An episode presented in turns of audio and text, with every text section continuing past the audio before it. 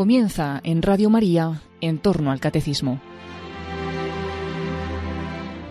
Como complemento testimonial a las enseñanzas sobre el más allá que el padre Luis Fernando de Prada está ofreciendo dentro de su programa sobre el catecismo de la Iglesia Católica, les ofrecemos en este sábado la reposición de la segunda parte de una larga entrevista que el propio padre Luis Fernando realizó al matrimonio de Luis Rivas y Ana Cheliz y que hablaron en esta entrevista sobre la muerte de su hijo Miguel. Nos queda el pequeño, al que yo conocí, Miguel, Quiero recordar que con 15 años, cuando fuimos, la diócesis de Madrid fue eh, peregrino a Roma para recoger la cruz de las Jornadas Mundiales de la Juventud que nos entregaba el Papa Benito XVI, que se traía la cruz a España para ir preparando la JMJ de Madrid 2011. Miguel iba entonces en silla de ruedas y es que, bueno, pues es un chico que desde pequeño había estado bastante enfermo, ¿verdad, Ana? Sí, pero no tenía nada que ver con el cáncer. Ha sido un chico asmático, pero tenemos cuatro asmáticos, o sea que eso no nos pillaba de sorpresa. También le operaron, le quitaron medio estómago con tres añitos. O sea, ha sido un, ratoncillo de, de, hospital. Le llamaban el cascabel de la planta porque siempre, siempre reía cuando era pequeñito. Tuvo también un pertes que, que se le curó solo. No sabemos todavía cómo, pero se le curó solo. Y, eh, y después ya... Con 15 años empezó a quejarse de unos dolores muy fuertes en una rodilla pero por más que íbamos al hospital nos lo devolvían diciendo que era el crecimiento y como tenemos tantos varones, a todos les han dolido las rodillas. Entonces no nos parecía extraño.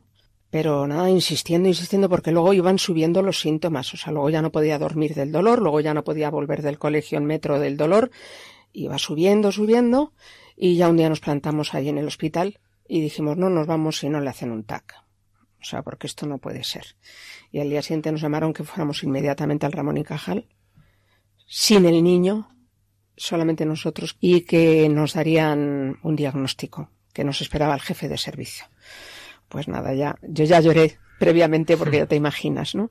Me acuerdo que tenemos un buenísimo amigo médico, un cardiólogo muy importante, que me dijo, tú, con que no sea un osteosarcoma, lo demás agradecelo.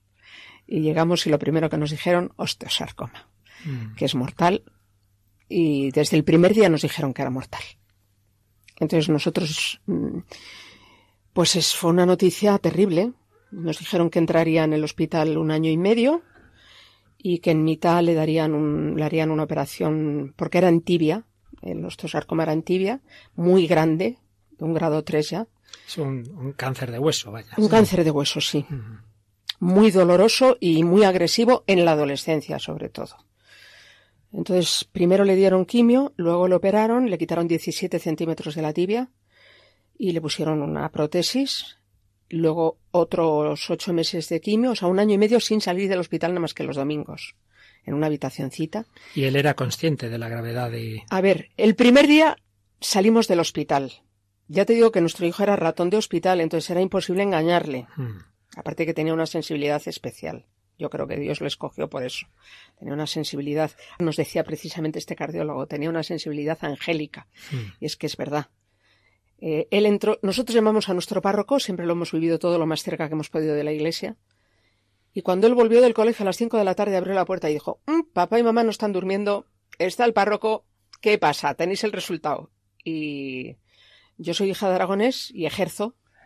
Y entonces le dije, pues hijo, sí, lo tuyo es un cáncer muy malo. Entonces ingresamos pasado mañana. Y lo primero que dijo, ¿y qué hay que hacer? Pues te van a poner quimio, luego te operarán. Llamamos a todos los hermanos y nos fuimos a una cervecería alemana.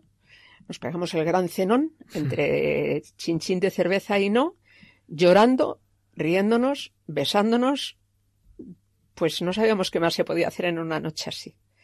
O sea, no es fácil explicarlo, pero ya en ese momento el Señor estaba allí en medio, porque él también lloraba y también reía, ¿eh? Con una gran esperanza. Ya le dijimos que era mortal desde el primer día, cosa que algunos médicos no han estado de acuerdo en nuestra forma de afrontarlo, pero nosotros pensamos que la muerte es algo natural y además es nuestro, lo único que tenemos seguro. Y bueno, pues nada, inmediatamente ingresamos, la quimioterapia fue muy agresiva, yo conté eh, yo estudié matemáticas, entonces todo lo tabulo, ¿no? Hmm. yo creo que eran una media de 30 vómitos diarios. O sea, era espantoso. Estaba todo el día vomitando, todo el día, todo el día. Claro, se quedó sin pelo, delgadísimo, a la vez hinchado porque le daban mucha cortisona. Fue un año y medio muy duro, muy duro, muy duro. Pero quitando la primera noche que recuerdo que me quedé yo y él me dijo, mamá, ¿por qué a mí si soy un niño y no he pecado? Eso fue la primera noche. Entonces yo le dije, empezamos mal. O sea, como empecemos por este derrotero, esto va muy mal. ¿Por qué es no hay? Bueno, le contesté como pude. Hace seis años le contesté como pude, pero siempre con la verdad por delante. Hijo, es que esto es así y te espera el cielo. Bueno, pues fue un año y medio precioso, de muchísimo sufrimiento, donde conocimos a muchas familias de niños con cáncer, pues estábamos en infantil, eh, muchos se han separado, otros han continuado, era una vivencia de, de 24 horas sobre 24. Nuestros hijos no nos dejaban hacer las noches, se turnaban ellos, que estaban todos estudiando. ¿Y cómo entreteníamos a Miguel? Pues cantándole. En casa todos cantan muy bien. Entonces el, el libro nuestro, el directorio este de canto se llama Resucitó, pues teníamos el Resucitó en la mesilla y cantábamos salmos. Eh, él nos decía por señas cuál quería que cantáramos. Entonces, por ejemplo, cuando le ardía mucho el estómago porque iba a vomitar, pues me, me señalaba el estómago y yo cantaba uno que se llama María, Madre del Camino Ardiente. Hmm. Y entonces él lloraba, le caían lágrimas de emoción de oír que era la, la Madre del Camino Ardiente. Así fue el primer año y medio ha sido un tiempo de, de, engordar toda la familia porque celebrábamos todo. Celebrábamos, eh, salía de, del tratamiento, pues nos íbamos a, a, un restaurante a comer y a celebrarlo. Eh, entraba en un nuevo tratamiento la noche anterior y íbamos a un restaurante a celebrarlo.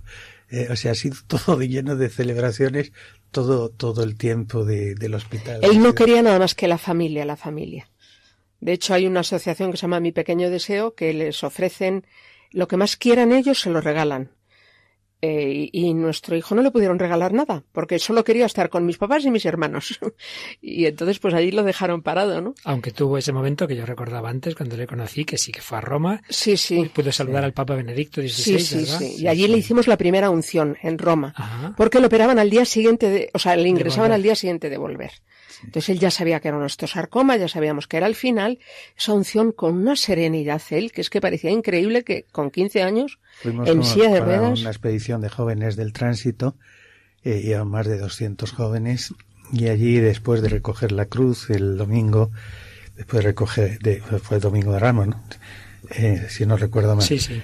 Eh, después de recoger la cruz, pues nos fuimos al, al centro neocatecumenal que está al lado justo de la Plaza San Pedro y allí, eh, con los 200 jóvenes que llevábamos, pues le, le, hicimos la, la, unción, le dimos la unción, que fue un, un, un, espectáculo para todos los jóvenes el verlo y el, el sentir que, que uno, como ellos, eh, eh, pues recibía la unción porque porque estaba cerca el, la muerte, ¿no? Y volvisteis y celebrasteis la Pascua. Sí, sí. sí.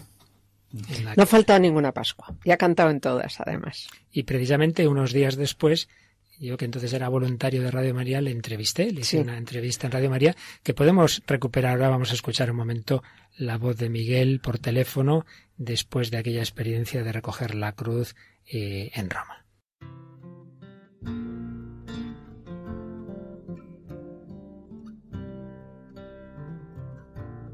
¿Te quieres presentar, por favor? Sí, bueno, yo soy Miguel, tengo 15 años, estoy estudiando tercero de la ESO y bueno, soy de una familia y pertenezco al Camino No Catecumenal. Fuisteis, yo vi a tus padres vi, y, y, cuatro hermanos, me parece que estabais, ¿no? Sí.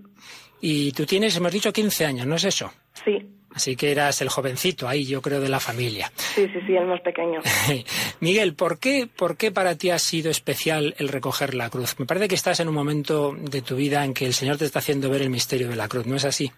Sí, porque pues Dios me, me ha regalado en este tiempo un tumor en la tibia que pues nos ha pillado un poco de sorpresa y verdaderamente hemos podido experimentar el, el recoger la cruz, ¿no? Mm. Ver cómo cómo era la cruz, cómo la teníamos presente, la cruz que, que nos llegaba, nos llegaba a nuestra vida, ¿no? Que así, pues físicamente es, es fea, ¿no? Es un palo de madera y cómo, cómo Jesucristo se sube y la embellece. Miguel, ¿cómo estáis viviendo estos, estas semanas desde que te han comunicado ese tumor? Pues tú, tus padres, eh, te, ¿estás notando la, la, fuerza del Señor para coger esa cruz? Pues sí, la verdad es que está siendo un, tiempo duro, pero, pero Dios nos lo, nos lo ha dado en esta, en esta Semana Santa para demostrarnos su fuerza, ¿no? Para, para glorificarse en este, en este tiempo duro y pues así de vez en cuando me dan bajones de cinco segundos. Claro, normal. pero, pero veo como, como Dios es fuerte, ¿no? Que pues gracias, gracias a Dios en la penitencial que tuvimos en la, en la Basílica de la Santa Cruce. Sí. Pues me, me fui a confesar y justo me tocó con un, con un sacerdote que le habían hecho una biopsia la semana anterior. Caramba. Y me, pues me estuvo comentando y me dijo que, que Dios se quería glorificar en esto, ¿no? Que, que por algo Dios me lo da a mí y en estos tiempos. Entonces, pues también me ha ayudado a, a tener fuerzas, ¿no? Y también tuve suerte en lo del Papa, que como iba en silla de ruedas me pusieron en, en la primera fila y el cardenal me dio una palabra que me decía que la, palabra, la fuerza del Espíritu con mi fuerza podía hacer milagros, ¿no? Entonces estoy yo muy sostenido por la, la fuerza del Espíritu Santo. Qué bien. Y supongo que el, celebrar esta Pascua de Resurrección para ti estará siendo también muy especial, ¿no? Esa fuerza de Cristo resucitado que es más, más fuerte que, el dolor, ¿verdad? Pues sí, la verdad es que sí, porque pues, no iba a poder ir a la Pascua porque pues estaba en, en reposo y pues por una serie de circunstancias conseguimos un sillón para poder aguantar la Pascua y ha sido un regalazo de Dios estoy como viviendo un, viaje de novios, le digo yo, ¿no? que, que Dios no para de demostrarme su amor. ¿Quién nos separará del amor de Dios? La tribulación, la angustia, la persecución, el hambre, la desnudez, tratados como ovejas destinadas al matadero Pero en todo esto salimos vencedores gracias a aquel que nos amó. Pues estoy seguro de que ni la muerte ni la vida, ni los ángeles, ni los principados, ni lo presente ni lo futuro, ni las potestades, ni la altura ni la profundidad, ni otra criatura alguna podrá separarnos del amor de Dios.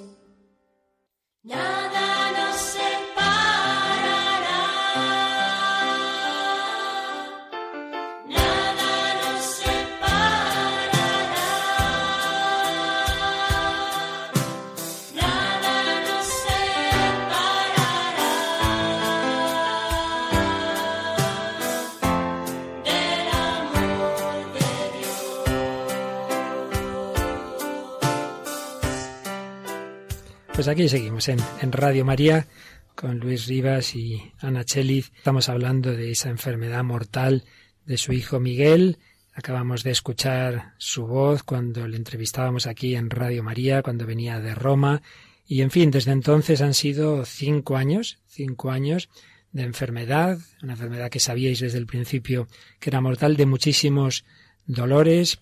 Supongo que en estos años, pues él ha tenido un poco de todo, momentos mejores, momentos peores, quizá algún momento también de rebeldía. Decías que se hacía esa primera pregunta, ¿verdad? Porque a mí, en fin, ¿cómo ha vivido él y cómo habéis vivido con él esos altibajos de la fe que, todos tenemos? Y el propio Señor, pues también tuvo en Getsemaní su, su noche oscura. A ver, Miguel ha tenido diez operaciones. Los tumores nunca me paraba a contarlos, pero pues por ahí debían dar más seguramente, porque en alguna le han quitado más de uno. De pierna le pasó a, o sea, de hueso le pasó a un pulmón, del pulmón al otro pulmón, del otro al primer pulmón y luego a los dos pulmones.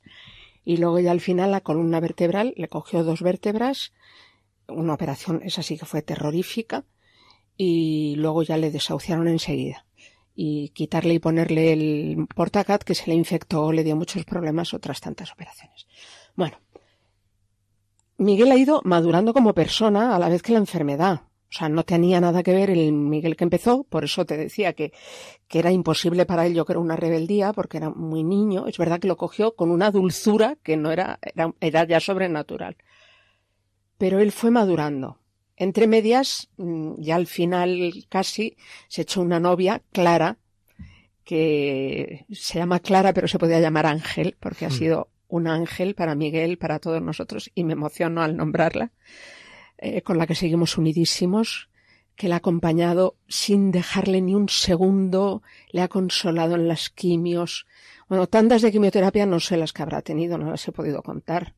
Eh, hemos tenido tandas de 12 horas, cinco días seguidos Descansábamos una semana y otra vez, 12 horas, 5 días seguidos, 12 horas pasando la quimio. O sea, ha sido verdaderamente fuerte.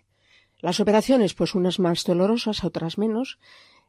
Una operación, por ejemplo, anecdótica, le operaron, le quitaron cuatro tumores eh, pulmonares y a los tres días cantó como la cierva anhela las corrientes de agua en la Pascua.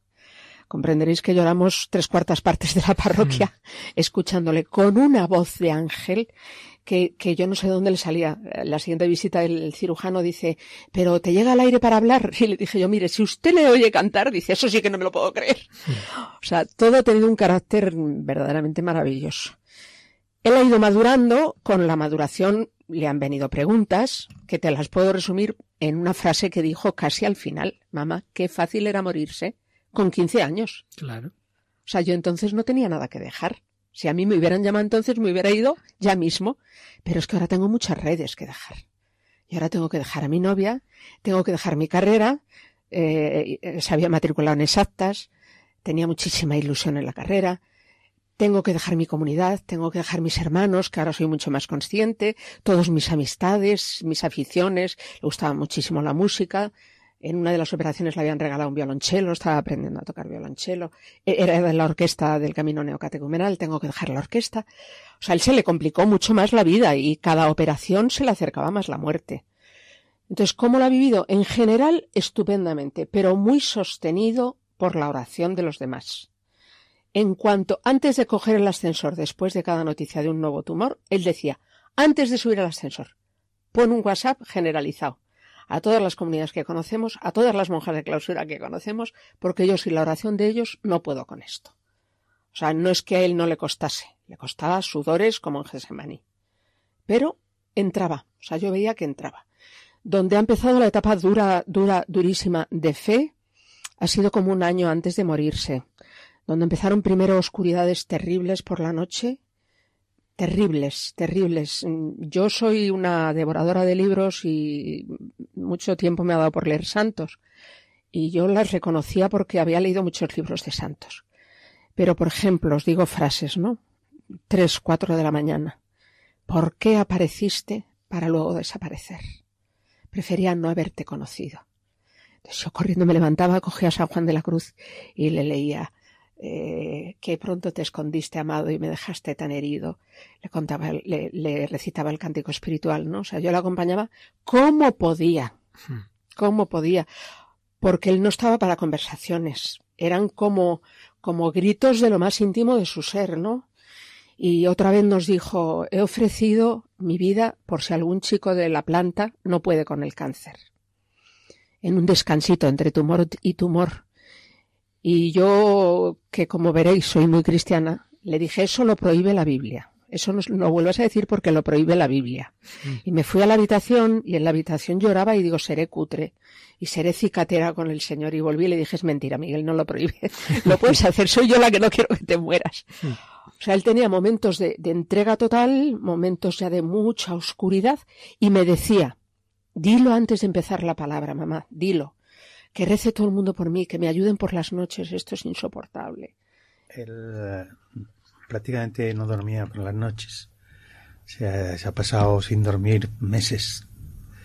Eh, una de las medicinas que había que ponerle era precisamente una inducción al sueño, pero que no le hacía mucho efecto, la verdad, ¿no?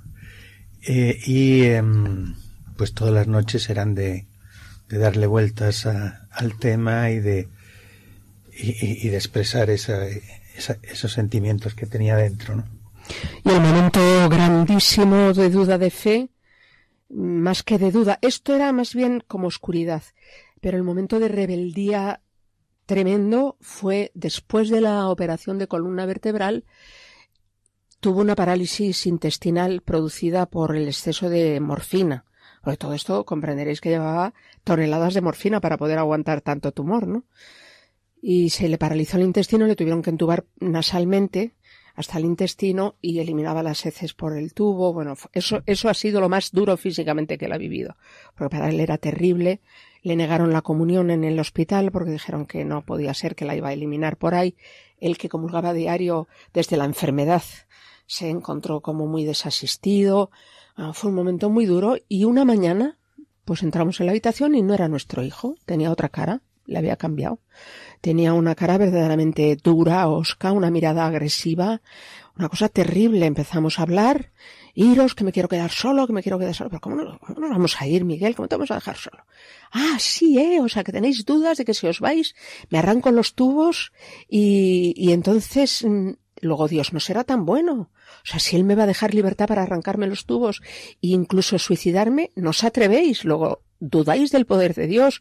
O sea, nos empezó a tender trampas que aquello era mm, durísimo, durísimo. Nosotros decíamos, ¿y ahora por qué? Era un momento, yo creo que el culmen del dolor, porque a él se le había caído una vértebra, la primera sobre la tercera, la segunda se la comió el cáncer, y le había pillado todos los nervios de los brazos. Entonces los dolores eran insoportables y le habían reconstruido toda la columna vertebral con clavos y, con unas barras de hierro que cuando decía me duelen los clavos, yo pensaba, hijo mío, ya eres igual que el Señor, hasta los clavos te duelen. Y yo no sé si es que ese día ya no podía más, pero tiró la toalla y empezó a decir barbaridades. Los ojos se le transformaron, nos miraba con una cara terrible, los ojos vidriosos, el que era, ya te digo, angelical. Era la hora del poder de las tinieblas. Exacto, exacto. Entonces me acuerdo que Luis mmm, le dijo, mira, mmm, te está sugiriendo el demonio todas estas cosas. La única forma de que salga de ti es que beses la cruz. Le entregamos la cruz de oro porque uno de nuestros episodios que no hemos comentado es que nos levantamos para las naciones y el Papa Juan Pablo II nos envió a Japón, a Tagamatsu, como familia en misión. Luego Kiko no nos dejó porque nos quería en Madrid, pero sí que teníamos la cruz que nos entregó el Papa. Uh -huh. Entonces se le acercó Luis y le dijo, besa la cruz, hijo, y el demonio huirá. Bésala tú, si es que tienes tanta fe. Yo no quiero ni verla, guárdatela. Entonces Luis comenzó a llorar. Marcos, el que es ahora seminarista en Trieste, intentó, era seminarista ya, intentó ayudarle como pudo, le contestaba barbaridades, estábamos solos los tres, prohibimos, prohibimos las visitas. Verdaderamente fue un estar en una habitación encerrados con el demonio, ¿eh? O sea, uh -huh. una cosa así. Fue bestial. Y luego yo fui la última, no sé cómo me vino a la cabeza la secuencia de Pentecostés y empecé de memoria lo que me venía a la cabeza. Eh, lava lo que está sucio, riega lo que está árido, reconstruye lo que está estropeado, ven padre de los pobres, consolador buenísimo, y él empezó a callarse, a apaciguarse. Ya por lo menos no, no nos insultaba, empezó a escuchar, a escuchar, a escuchar, y yo también soy de la orquesta, eh, Kiko Argüello ha compuesto una sinfonía, digamos, al sufrimiento de los inocentes en honor a la Virgen María, mm. sufriendo debajo de la cruz de su hijo. Y yo me he sentido lejísimos, pero he entendido tanto el papel de la Virgen, ¿no? Y en ese momento me vino a la cabeza. Porque hay un momento que se llama, un, una, un movimiento se llama Getsemaní. Y en este movimiento, en el, en el momento de más angustia, donde está toda la orquesta en un lamento, está Getsemaní y el lamento. En este momento Kiko ha metido una, una música suave, como alegre, donde se ponen en pie físicamente los primeros violines y tocan una música maravillosa como queriendo mmm, plasmar que un ángel bajó del cielo y consoló a Jesús, que los ángeles le consolaran. Entonces se ponen de pie las chicas y se lo explica así a la gente que está escuchando. Pues no sé cómo me vino a la cabeza. Entonces le dije, mira Miguel, tú en donde estás es en Getsemaní. El demonio lo tienes por ahí como una serpiente rodeándote. Pero vendrá un ángel. Vendrá un ángel. Y yo misma decía, ¿cómo vendrá un ángel si hemos prohibido las visitas? Y estamos en un hospital y mi hijo se está muriendo. ¿Cómo va a venir un ángel?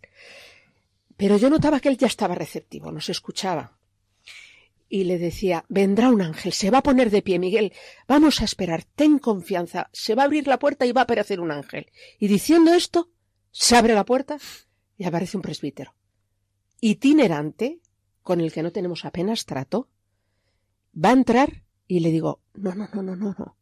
Y me dice, sí, sí, sí. Y digo, es que no es momento de visitas. Y me dice, déjame. Se puso de rodillas a su lado y empezó a decir Mm, padre, tú esta mañana, cuando yo hacía laudes, me has dicho, vete a ver a Miguel Rivas, que te necesita. Aquí estoy, dime lo que tengo que hacer con él. Tú has dicho en la epístola de Santiago que si alguno está enfermo, que llame a los presbíteros, que oren y se sanará. Yo te pido, si es posible, por lo menos que le consueles. No sabía nada de lo que había pasado en la habitación. Se puso de pie y dijo, son las tres, a las cuatro, todos los hijos aquí, sin invitados nada más que hijos y novia, que éramos el pack, una Eucaristía, pero no la comunión, como todos los días, una Eucaristía pascual, entera, que le arrastre de la muerte a la vida. En la habitación. Yo me encargo de avisar a las enfermeras que no entre nadie. Y en la habitación celebramos la Eucaristía. Él fue, les dijo a las enfermeras, esta tarde ni café, ni tomar la tensión, ni nada, porque es mucho más importante lo que va a hacer Miguel. Preparamos en la mesillita un altar precioso, él con un alba con adornos de oro, bueno, una Eucaristía súper solemne, sin ninguna munición, súper breve. La, la, homilía yo creo que duró tres minutos.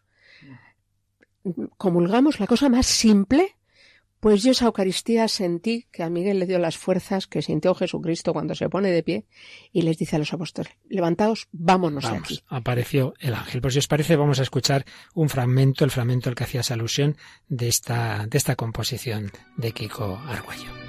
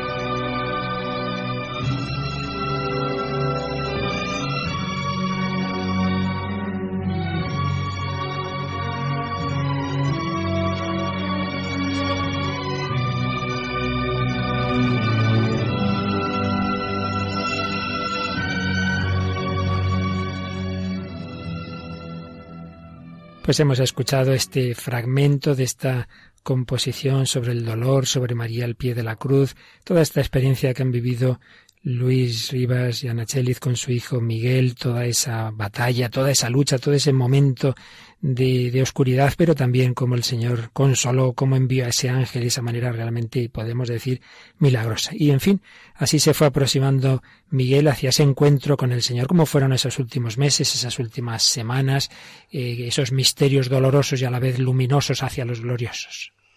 Pues mira, el deterioro físico era verdaderamente espeluznante, porque los tumores del pulmón, en vez de bajarse hacia órganos blandos, eh, se empezaron a salir hacia afuera. Entonces tenía dos grandísimos bultos en el pecho que se le veían a través de la camiseta.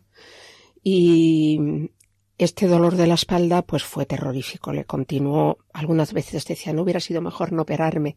Tenía unos dolores en la espalda fortísimos que solo se le calmaban con mucha morfina.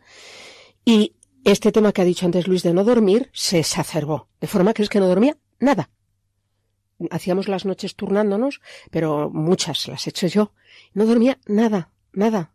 O sea, a medianoche me llamaba, mamá, léeme un salmo, mamá, cántame, mamá, porque no dormía nada.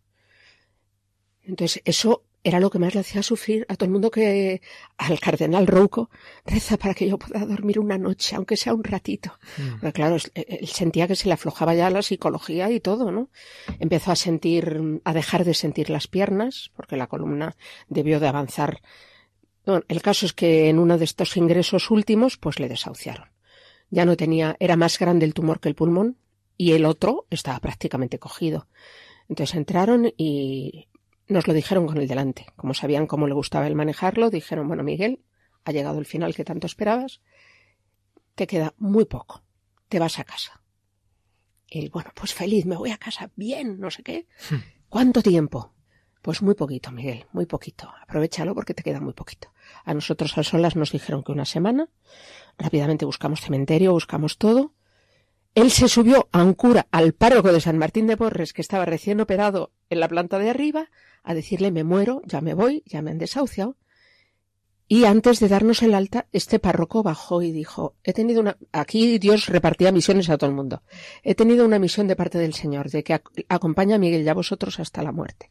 Entonces cada tarde os haré una Eucaristía en casa, que ha sido la piedra de oro filosofal. Esta semana se transformó en tres meses y medio de agonía.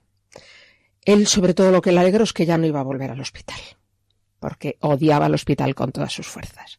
Entonces ya le pasaron a paliativos que venían todas las mañanas, han sido unos ángeles para nosotros. Y pues cada día menos, cada día menos, ya no sentía las piernas. Para ir al servicio le tenían que transportar entre tres, porque las piernas se le iban, le ataban las piernas sus hermanos con unas lanas para cargarlas, otro el peso fuerte y otro la máquina del oxígeno. Ya no podía prescindir del oxígeno ni de día ni de noche, ni para ir al baño, para nada, para nada, para nada. Pero cuando llegaba la Eucaristía revivía. Era, cerraba los ojos y era una cara de estar hablando con alguien, pero digo con alguien con intención, ¿eh? O sea, no con algo, con alguien. Su novia dijo un día en el eco, yo estoy aquí, ya he salido de su órbita, él ha entablado una comunicación con alguien donde yo ya no entro. Ahora soy su compañera, pero ya no como antes, ya no soy su apoyo. Él cerraba los ojos, hacía unos ecos, cortitos pero emocionantísimos, con su oxígeno, casi no podía hablar. No le podía faltar Eucaristía. Si nos faltaba algún día porque no podía el párroco, llamaba él al seminario y pedía un cura. Decía un cura, no puedo vivir sin la Eucaristía. Y pues iba, como dice San Pablo, según este, esta tienda terrena iba disminuyendo, iba creciendo el terreno celeste y se le notaba. O sea, aquello era, era una expresión. Nunca más volvió a murmurar desde este día del, del ángel. Nunca más volvió a blasfemar. Nunca más externamente volvió a quejarse. Y me atrevería a decir que por dentro tampoco, porque eso se refleja en la cara. La cara cada día era de más alegría, de más serenidad, le costaba ver que no llegaba la muerte, que le habían dicho que una semana y que no llegaba, que no llegaba. Llegó el verano con el calor que todavía acrecentaba más los sufrimientos. Y al final un día, pues, estando en la cama, en la cama era una cosa terrible porque había que acostarle de una postura muy incómoda, tenía tantos tumores, pues había que retorcerle para que no le pillaran los del pulmón, que no le cogieran los de la pierna, y quedaba pegado a la pared, y un día dije yo, anda, que también pegado a la pared, viendo toda la noche sin dormir, mm. la pared desnuda, porque no era una pared normal, era de estos muebles de familias numerosas que arriba duerme otro, ¿no?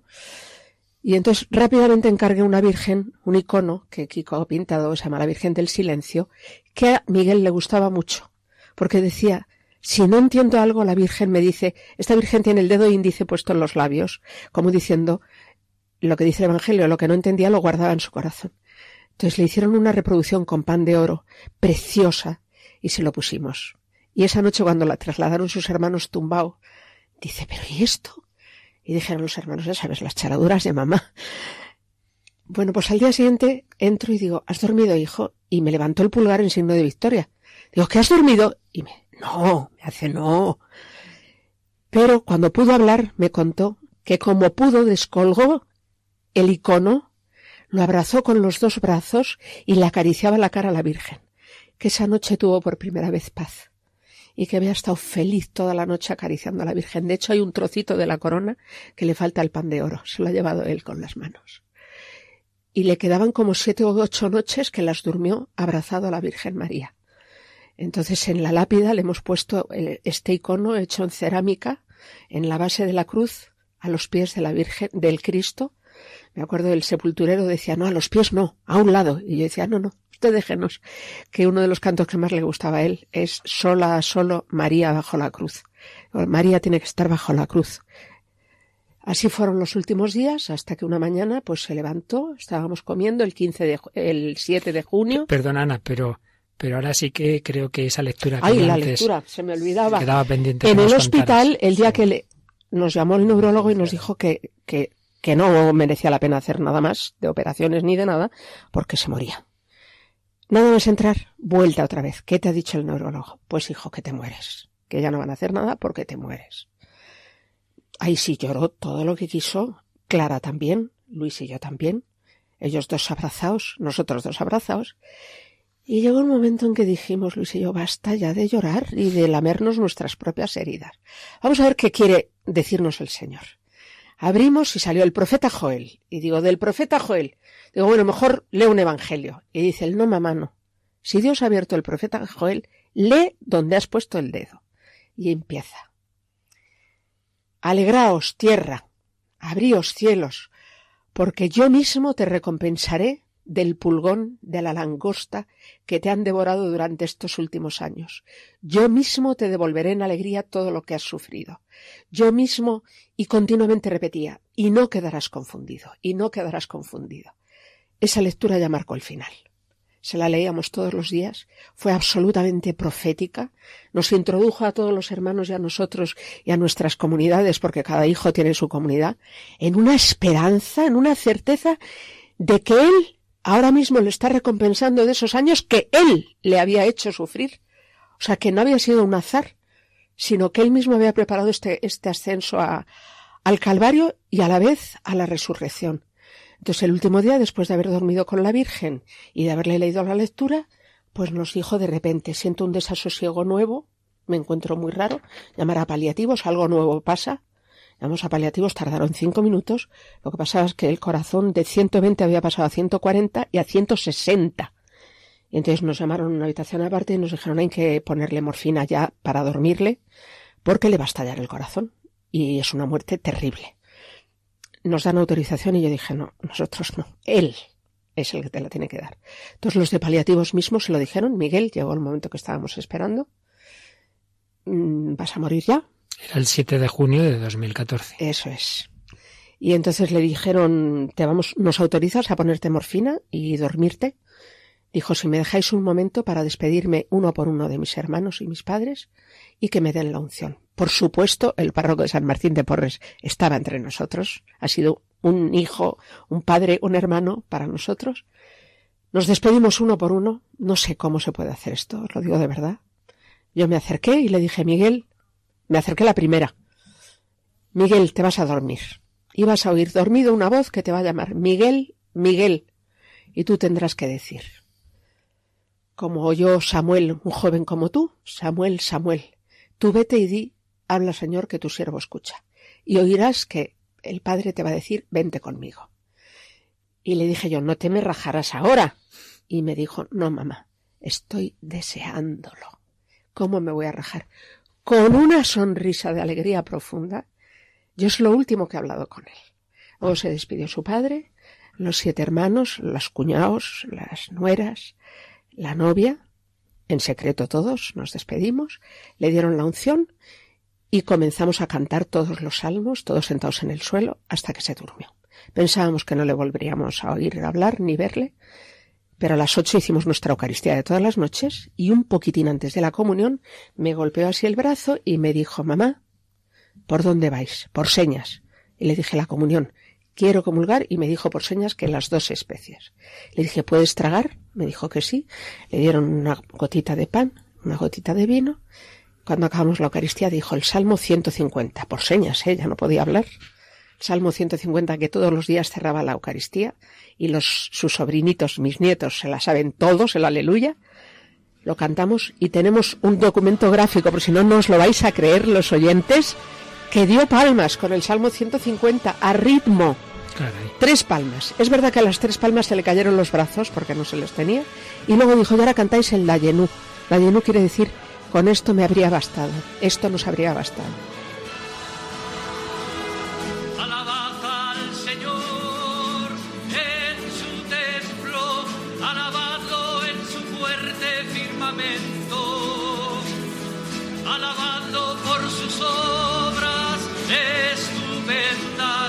Alabadlo por su inmensa grandeza.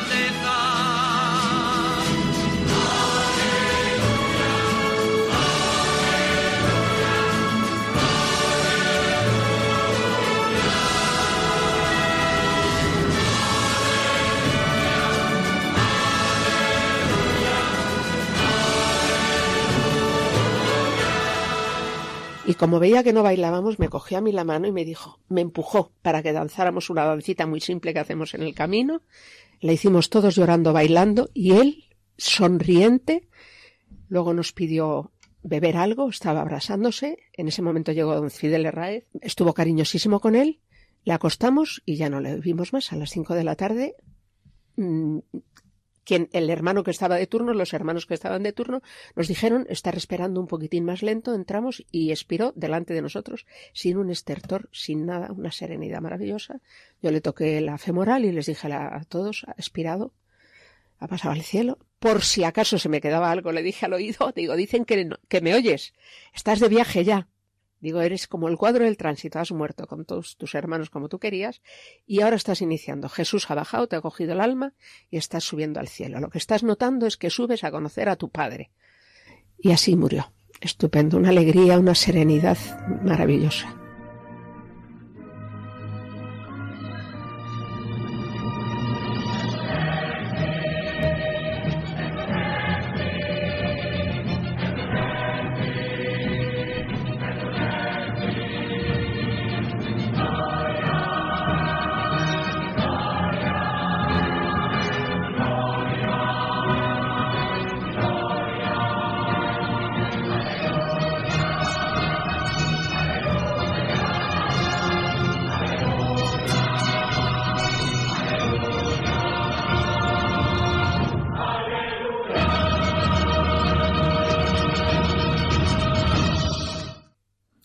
¿Cómo viviste tú estos últimos momentos? el día anterior, cuando ya le habían puesto la morfina y después justo de la, de la Eucaristía, pues él mismo pidió eh, un tinto de verano. Sin alcohol. Eh, sin alcohol. Y, em, y nos hizo ponernos un vaso todos eh, pues, y brindó. Brindó porque se iba el Padre, ¿no? Y luego todo ha sido un, paso de Dios enorme, enorme. Y yo quería decir que, que alguno puede pensar que, que, que somos una familia extraordinaria, no es verdad. Somos una familia con muchos problemas, muchas dificultades, muchos pecados. Lo que sí hemos visto es el paso de Dios en, en todo este proceso. Eso sí lo hemos visto y somos testigos de ello, pero lo ha hecho en, en medio de una familia con dificultades, dificultades matrimoniales, dificultades, dificultades de los hijos. O sea que no, no somos un ente extraño. Yo al menos no me siento así, la verdad. Eh, en medio de una familia normal, o sea, con todos los problemas que puede tener una familia, hemos visto la actuación de Dios, eso sí es verdad.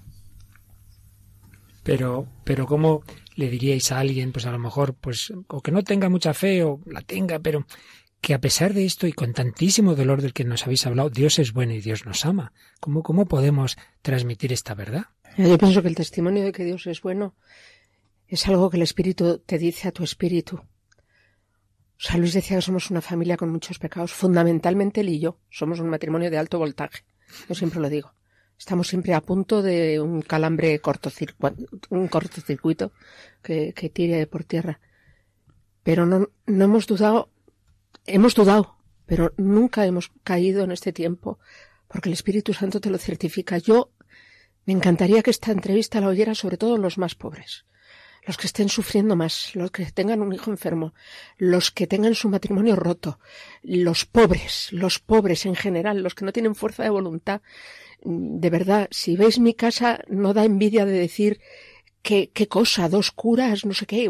No, no, no, no, somos sumamente normales, débiles. Yo chillo mucho, yo tengo mucha voz y chillo mucho. Luis no habla nada. Somos, pues eso, muy distintos, muy difíciles. Pero para los pobres hay un camino de salvación. Y la certeza nuestra es que la muerte ha sido vencida.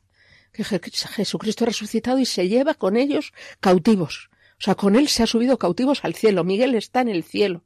Eso es una certeza que no es una aparición ni es un sentimiento, porque yo lloro mucho como madre. Esta misma mañana, el último día, su ausencia, ver que no está en la habitación. Pero sé, como dice la oración de San Agustín, que tanto me ha ayudado en la muerte de su madre, he cambiado de sitio, he pasado al otro lado de la pared. No cambies de voz cuando me nombres. No, no dejéis de hablar de mí tratarme como siempre he sido, porque te estoy esperando y nos vamos a encontrar. Jesucristo está vivo y esto es una experiencia. Quien no la tenga, que se acerque a la iglesia. Hay tantos sitios donde Dios ayuda.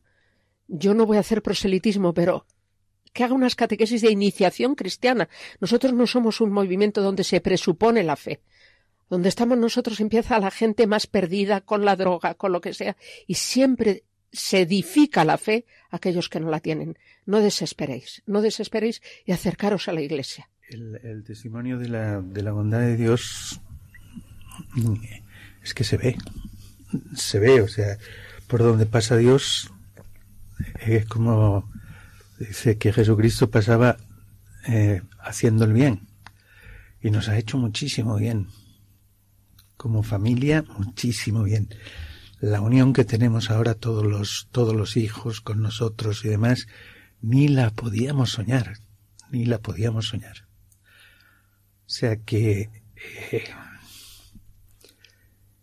Dios ha hecho muchísimo bien a nuestra familia, y no solo a nuestra familia, sino a muchísima gente que ha estado cercana, a muchísima gente. El, eh, por eso, por eso yo puedo decir y testimoniar que Dios ha sido bueno en todo el proceso, en todo el proceso.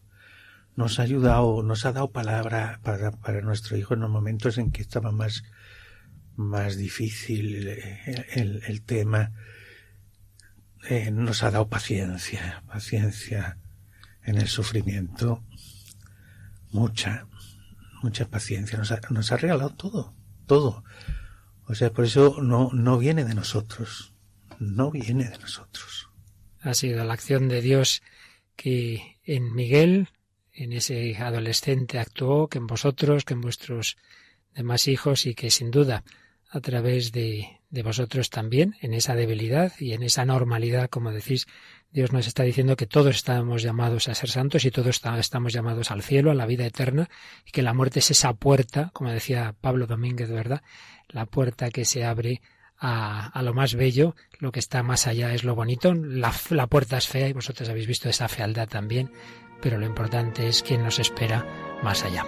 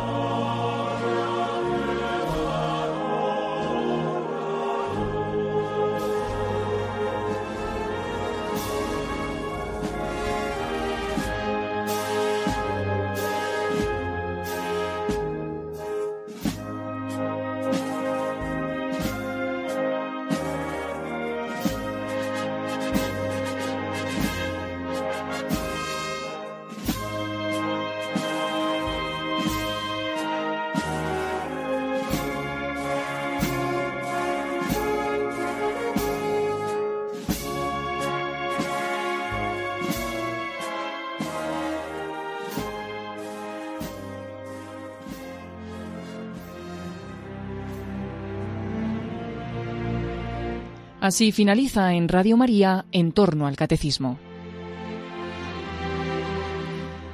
En este sábado y como complemento testimonial a las enseñanzas sobre el más allá que el padre Luis Fernando de Prada está explicando en su programa sobre el catecismo de la Iglesia Católica, les hemos ofrecido la reposición de la segunda parte de una larga entrevista que el propio padre Luis Fernando realizó al matrimonio formado por Luis Rivas y Ana Cheliz y que hablaron sobre la muerte de su hijo Miguel.